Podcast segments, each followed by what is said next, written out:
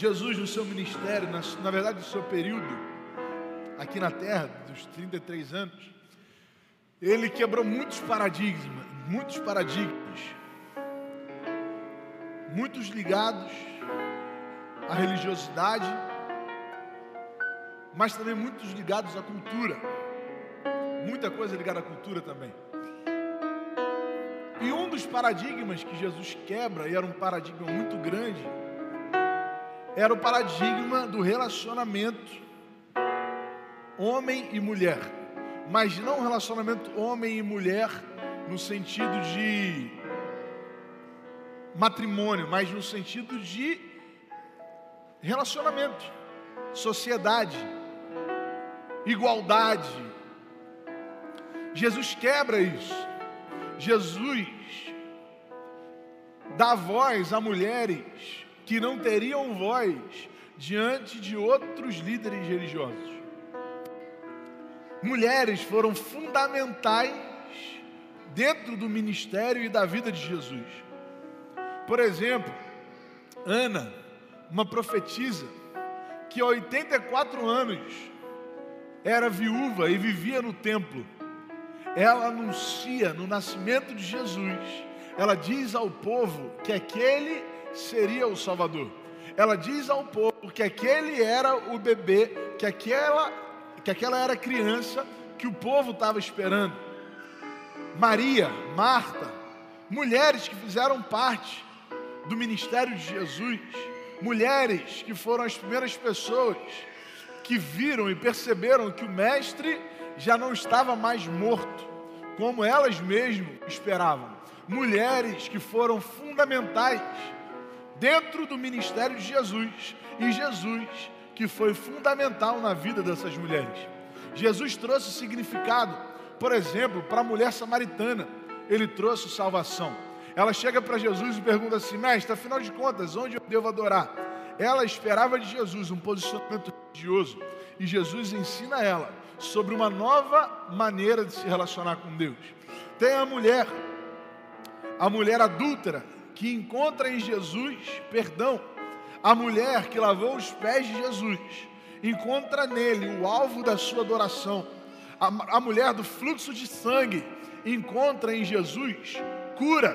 Mas teve uma mulher durante esses três anos de ministério de Jesus, que Jesus foi para ela tudo o que ela poderia querer foi cura, foi esperança, foi salvação, foi objeto de adoração, alvo da adoração. Jesus foi para ela além disso tudo. Jesus foi para ela algo que nem mesmo ela esperava. É difícil, irmão. É difícil a gente lidar com a morte de alguém, ela é? Você já perdeu algum, algum parente que você ama, ama muito? Continua amando, né? Só ele só está mais aqui para receber esse, amor. Mas você já perdeu alguém que você ama muito? Sim ou não? Sim. Além de você perder alguém que ama muito, a perda dessa pessoa que a gente ama já é difícil. Quando é alguém jovem é mais difícil ainda, né?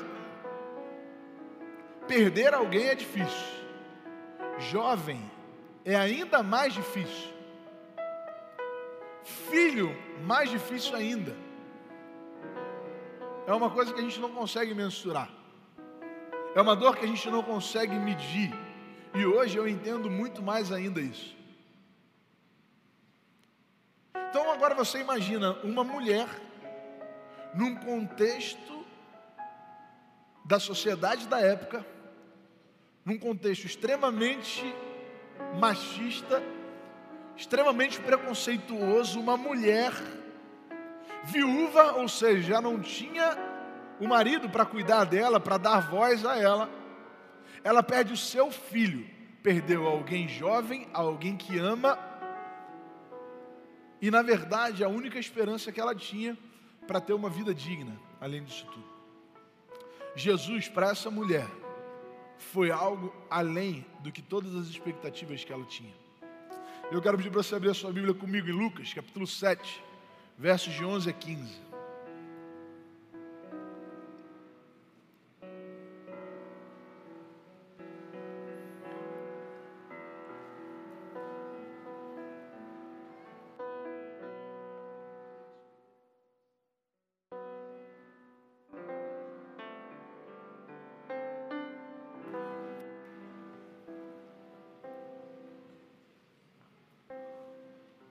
Lucas 7, verso de 11 a 15, diz assim: Logo depois, Jesus foi a uma cidade chamada Naim, e com ele iam seus discípulos e uma grande multidão. Ao se aproximar da, próxima, da porta da cidade, estava saindo o enterro do filho único de uma viúva, e uma grande multidão da cidade estava com ela. Ao vê-la, o Senhor se compadeceu dela e disse: Não chore. Depois aproximou-se e tocou no caixão, e os que o carregavam pararam. Jesus disse: Jovem, eu lhe digo, levante-se. Ele se levantou, sentou-se e começou a conversar. E Jesus o entregou à sua mãe. Só até aqui. Só até aqui que eu quero pensar com você. Irmão, pensa num panorama amedrontador. Pensa num momento de dor, mas é dor que talvez eu e você não sejamos capazes de sentir hoje. Porque se hoje nós temos a dor da perda, aquela mulher, além da dor da perda, ela sentia a dor da dignidade também.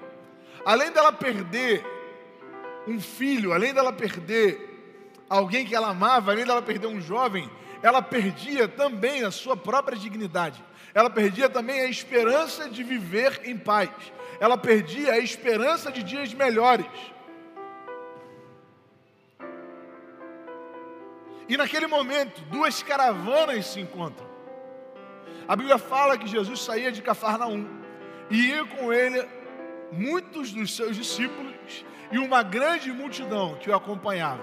Imagina, irmão, Jesus tinha acabado de, curar o, o servo do centurião de Cafarnaum. Aquele povo estava seguindo Jesus com alegria. Aquele povo estava seguindo a Jesus cantando e agora encontrava uma caravana, um povo que vinha triste. Alguém vinha de fora sorrindo, outros saíam de dentro chorando. Enquanto uns eram marcados pela alegria, outros pela tristeza. Enquanto uns, Jesus ia à frente, direcionando para onde eles iam. Outros iam atrás de um caixão, seguindo a dor que já assolava o coração deles. Uns viam de um milagre, outros vinham de uma tragédia. Uns vinham cantando, outros vinham chorando, porque nós temos no mesmo momento realidades distintas na vida de cada um que está aqui, irmão. No mesmo lugar onde há choro, pode haver riso. No mesmo lugar onde há celebração, pode haver súplica. Porque nós vivemos realidades completamente diferentes uns dos outros. Nós vivemos momentos completamente diferentes uns dos outros. Mas a realidade é que Jesus é a esperança, tanto para um quanto para outro. Jesus continua sendo o recurso das duas caravanas. Só que uma já estava andando com ele, outra ainda precisava conhecer. Jesus traz esperança para aquela mulher. Sabe por quê? Porque Jesus não tem desculpas, irmão. Amém? Olha o texto que nós lemos no verso 11. Fala assim: E aconteceu que no dia seguinte ele foi à cidade chamada Naim. Quando a gente lê isso, é muito simples, né? É uma coisa simples. Jesus estava em Cafarnaum, onde curou o servo do centurião e chegou em Naim. Quando a gente lê isso, é muito simples, não é, irmão? É simples você ler isso? Porque passa de um versículo para o outro e foi. Jesus saiu de um lugar e foi para o outro. Só que entenda uma coisa: Jesus andava a pé, amém? Todo mundo sabe disso, né? Todo mundo sabe que Jesus não tinha carro, beleza? Jesus não, não comprou um carro zero para ele naquele ano. Jesus não tinha carro. Jesus não tinha moto. Jesus não tinha camelo também. Jesus andava a pé. E quando a Bíblia fala que ele sai de Cafarnaum e vai até Naim, a Bíblia está falando assim: olha, Jesus andou cerca de 50 quilômetros a pé. 50 km, irmão. 50. Alguém que faz caminhada? Quem gosta de fazer caminhada aí? Eu não faço. Não sei se vocês repararam, mas eu não faço caminhada. estou até precisando tal. Mas quem é que faz caminhada durante a semana aí? Caminha um pouco. Deus. Pedrinho faz, não?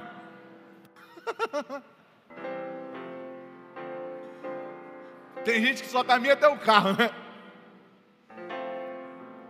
Então, eu, eu botei no Google Maps, mais ou menos para a gente ter uma ideia do quanto Jesus andou. Do quanto Jesus andou. Jesus andou como se fosse daqui, de Alcântara, até Papucaia.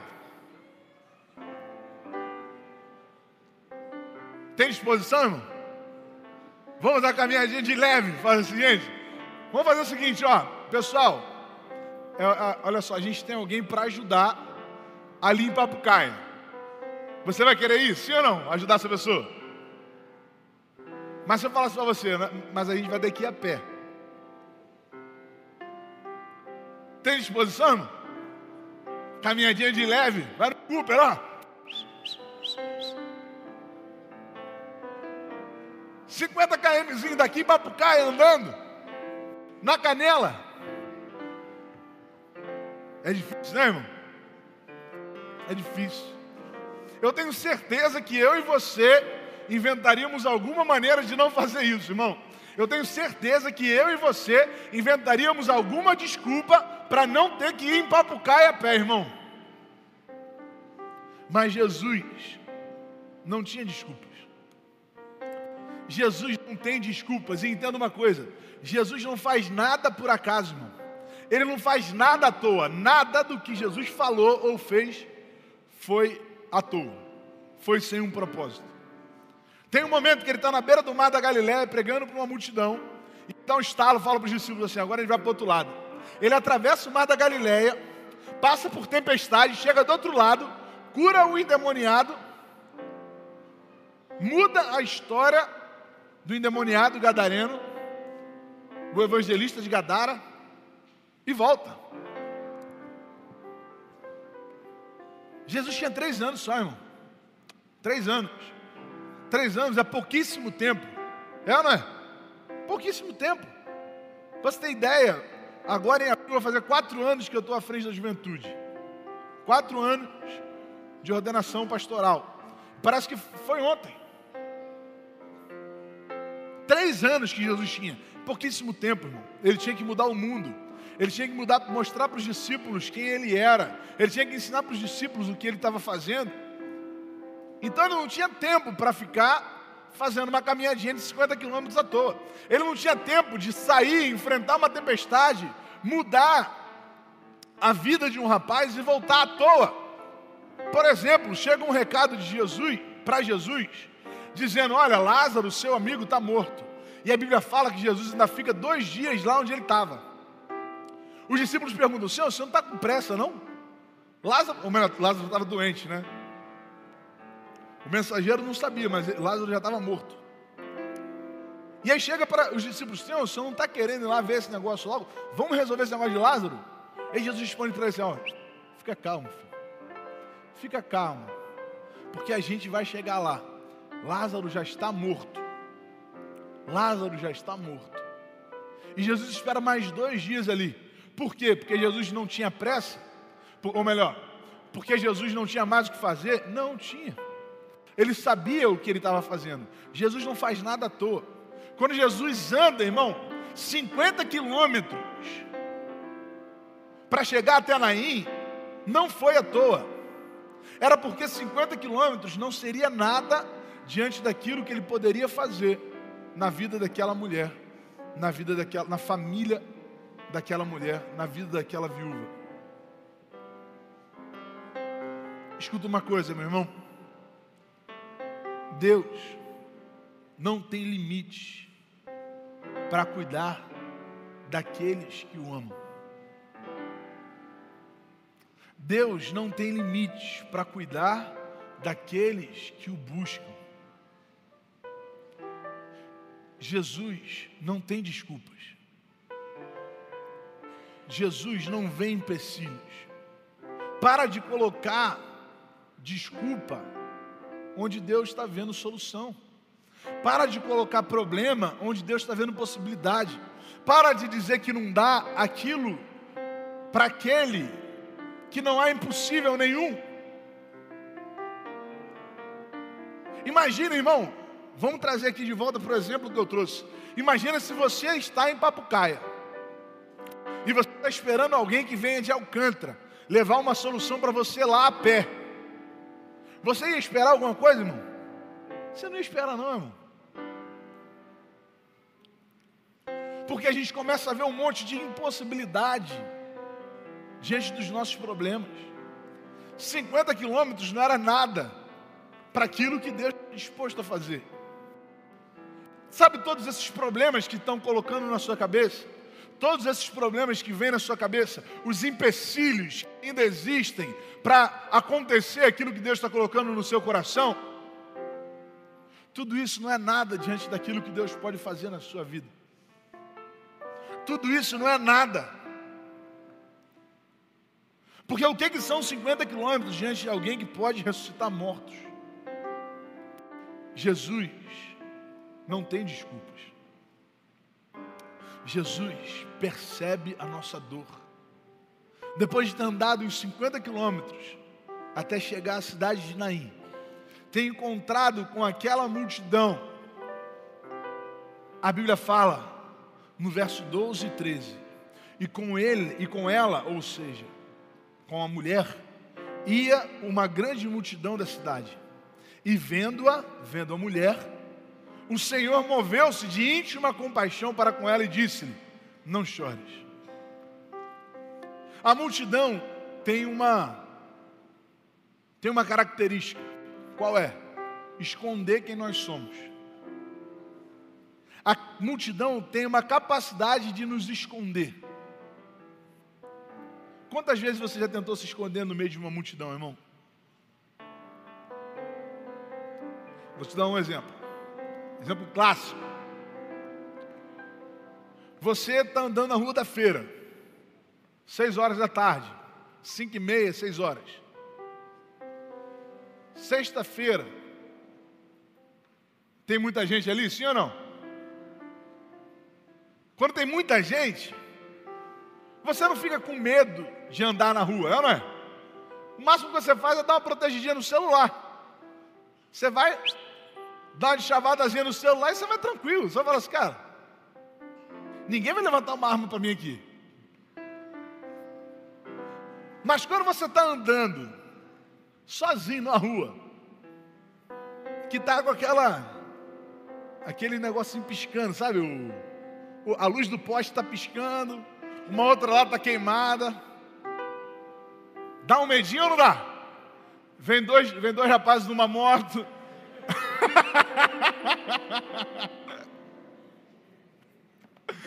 é, eu vi um meme essa semana, vocês devem ter visto também. O que, que dá mais medo?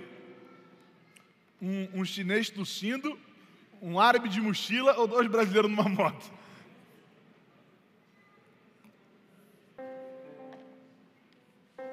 Quando a gente está ali, irmão, naquela rua, sozinho, quando a gente está naquela rua, você fica com medo, não fica? Sim ou não?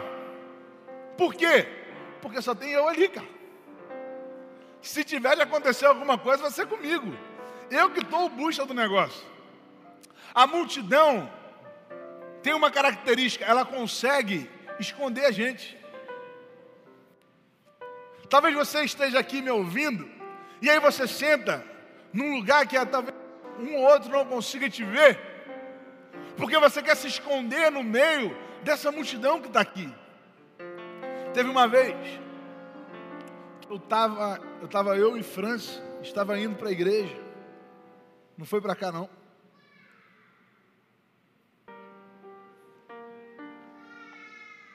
E eu lembro que eu recebi uma mensagem no caminho que me deixou muito triste, muito triste. Eu parei o carro, que eu, tive que chorar um pouco. E eu falei assim, amor, não quero ir para a igreja hoje. Ou melhor, não quero ir para a nossa igreja hoje. E eu fui para uma outra igreja, irmão. Eu falei, eu quero ir para uma igreja que ninguém me conheça, sabe? Eu fui lá para a Barra. Eu fui lá na Barra, que eu sabia que ia acontecer um culto lá no dia, lá, um culto dos jovens. E eu fui para lá, fiquei lá quieto. Eu falei, eu quero ir para um lugar que ninguém saiba quem eu sou. Porque eu não quero que ninguém fique me abraçando, eu não quero que ninguém fique tentando me consolar, eu só quero ficar quieto. E eu fiz isso. Me escondi no meio de uma multidão. Eu contei aqui para vocês, quando meu primo faleceu, e eu tive a notícia, eu lembro que eu morava aqui ainda, né? Não, eu morava aqui? Morava, né?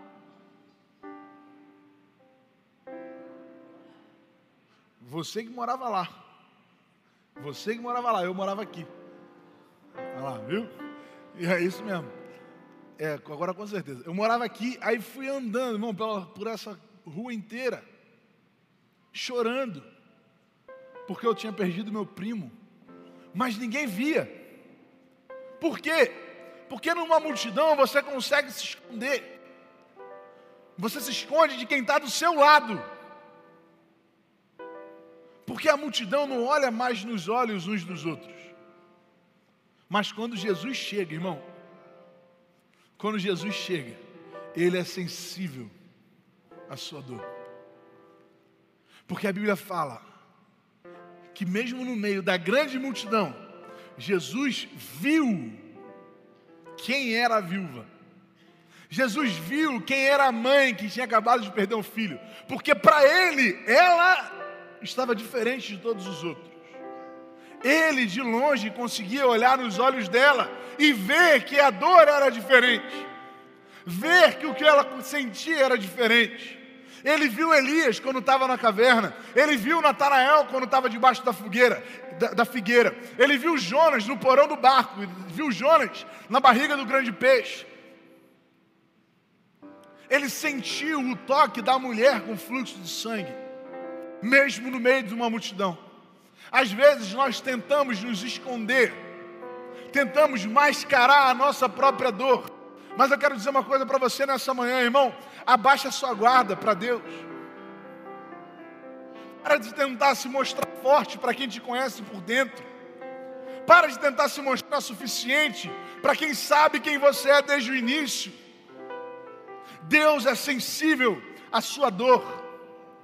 E além de perceber a dor, ele chega para a mulher e fala assim: ó, não chores.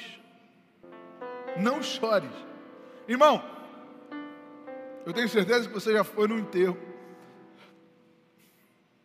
E com certeza, como em muitos momentos acontecem com a gente, você já ficou alguma vez sem ter o que falar, não é? Porque você está numa situação, você fala assim: o que, que eu vou falar? Eu não sei o que eu vou falar.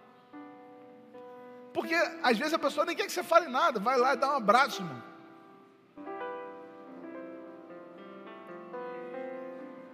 Diante de tudo o que você tem para falar, talvez uma das coisas mais improváveis que você vai falar assim, ó, não chore. No enterro de, uma, de um filho sendo sepultado pela sua mãe viúva, você chegar para a mãe e falar assim, ó, não chore, irmão, não tem explicação. Como que você fala para não chorar? Como que você vai chegar de maneira lúcida falar para uma mãe que está enterrando um filho para não chorar? É impossível. É impossível, não dá.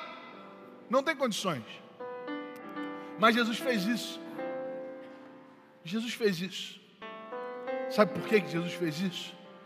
Porque quando ele diz não chore, ele não está dizendo que a dor vai passar, mas Ele está dizendo para nós que nós temos em quem confiar. E mais importante, irmão, do que alguém que sare a nossa dor, é alguém que nos sustente no meio da dor. Porque dores vêm e vão, mas Ele sempre foi aquele que cuidou de nós. Embora Ele fosse ressuscitar o menino, embora Ele fosse trazer de volta a esperança para aquela mulher, Ele está dizendo algo a mais. Ele está dizendo: confie em mim. Nessa manhã, Ele diz para você: confie em mim. Dores vêm e vão. Momentos bons vêm e vão. E no meio disso tudo, ele sussurra no seu ouvido, irmão: confie em mim, não chores. Mesmo que pareça ser impossível, não chores. Sabe por quê? Porque Jesus muda a nossa expectativa. Quando ele continua, fala assim: E chegando-se, tocou o esquife, e os que os levavam pararam. Entenda uma coisa. Por exemplo,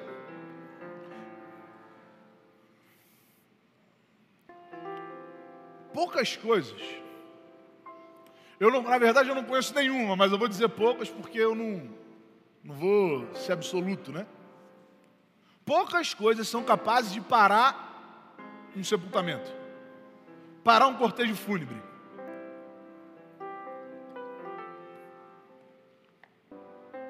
Se está passando um cortejo fúnebre, se for necessário, o trânsito para, é ou não é? passa com o caixão ali em qualquer lugar, por mais movimentado que seja, as pessoas vão parar, irmão. Sabe por quê? Em respeito. Poucas coisas são capazes de parar um cortejo fúnebre. Alguns nem ultrapassam.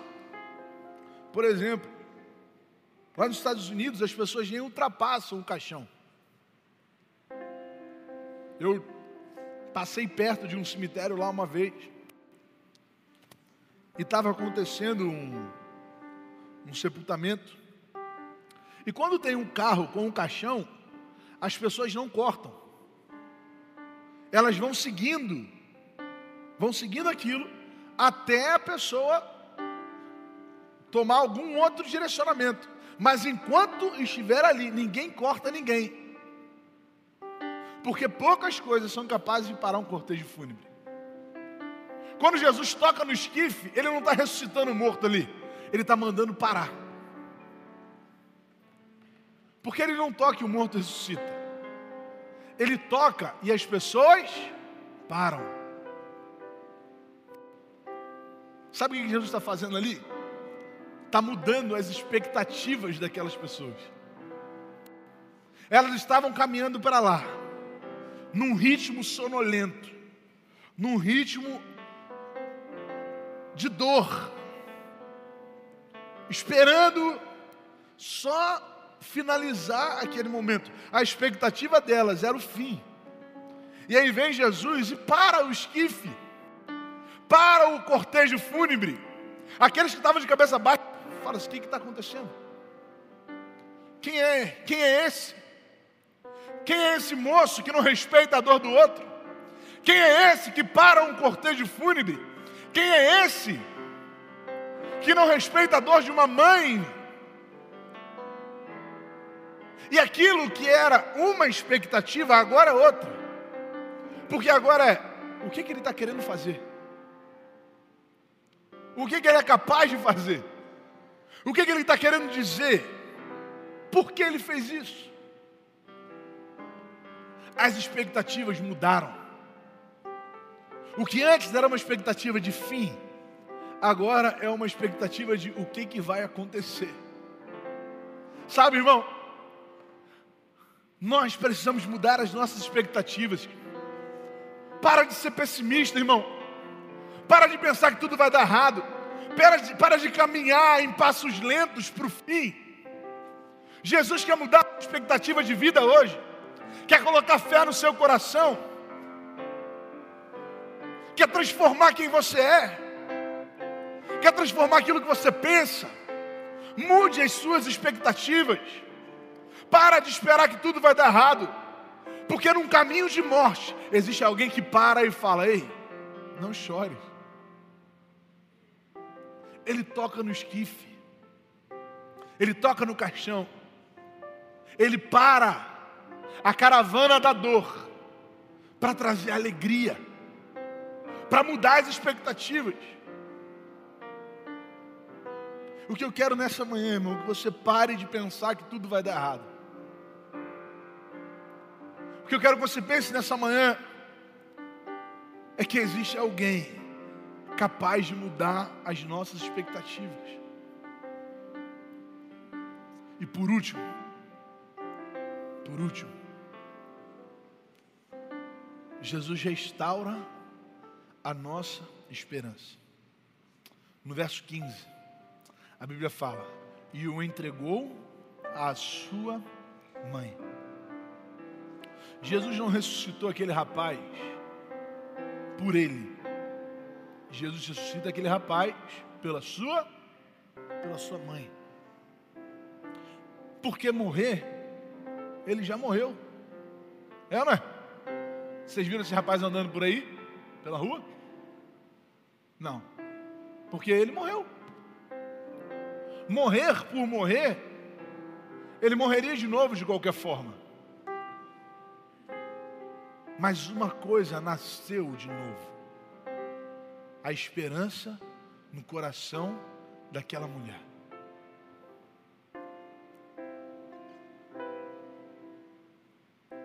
Porque eu quero uma jornada de dor, o que era uma jornada de peso, precisa se transformar numa caminhada de fé. Aquilo que era uma trilha de dor precisava se transformar numa jornada de esperança. Quais têm sido as suas expectativas hoje? Qual tem sido a sua dor hoje? Eu quero dizer algo para você. Existe alguém sussurrando ao seu ouvido, dizendo: Não chores, não chores. Mude as suas expectativas, porque Ele é capaz de cuidar daqueles que o amam. Feche seus olhos. Fala com Deus.